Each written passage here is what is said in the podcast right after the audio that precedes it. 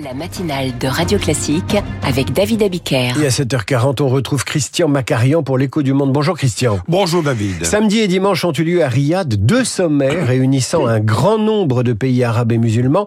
On a certes assisté à un concert d'indignation contre les bombardements de Gaza, mais y a-t-il vraiment unité du monde arabo-musulman? À Riyad, on a assisté à une grande première pan-islamique. La Ligue arabe et l'Organisation de la coopération islamique réunis coup sur coup. Parenthèse, que ne dirait-on s'il existait une organisation de la coopération chrétienne ou même de la coopération athée? Passons. Chaque pays a joué sa propre partition tout en entonnant le péant du ralliement pro-palestinien. La ligne générale a consisté à demander à l'unisson un cessez-le-feu immédiat à Gaza et à condamner avec véhémence, je cite, l'agression israélienne contre la bande de Gaza, les crimes de guerre et les massacres euh, barbares et inhumains. Mais en sourdine, on a entendu d'autres sonorités. Quelle sonorité La principale attraction du sommet était la participation de l'Iran, qui a enfin accepté de dialoguer avec l'Arabie, sous l'égide de la Chine, il faut bien le préciser.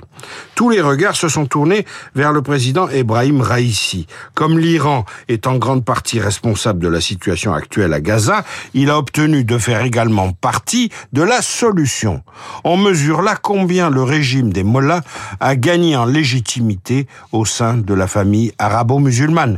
La ligne iranienne a été résumée par le chef du Hezbollah, séide libanais du régime de Téhéran, qui a estimé qu'Israël était désormais, je cite, aussi fragile qu'une toile d'araignée. Alors tout autre est le ton de l'Arabie saoudite. Riyad tente de rassembler les pays signataires des accords d'Abraham qui consistent à normaliser les relations avec Israël.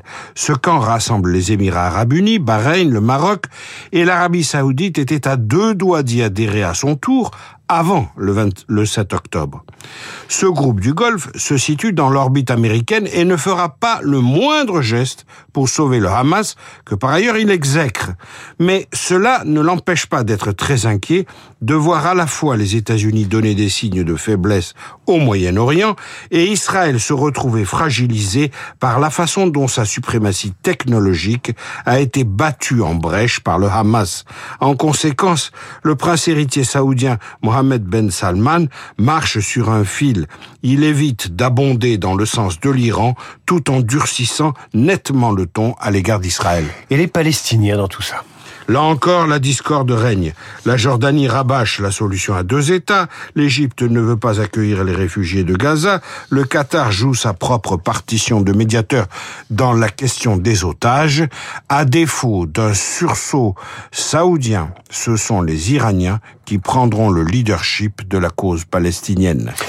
Merci Christian. Je rappelle qu'à 8h15, je recevrai le spécialiste de relations internationales comme vous, Dominique Moisy. Je lui demanderai si notamment il existe un chemin pour la paix. Radio Classique, il est 7h43 à suivre le journal imprévisible qui évoque euh, les lettres qui ont compté dans la vie politique.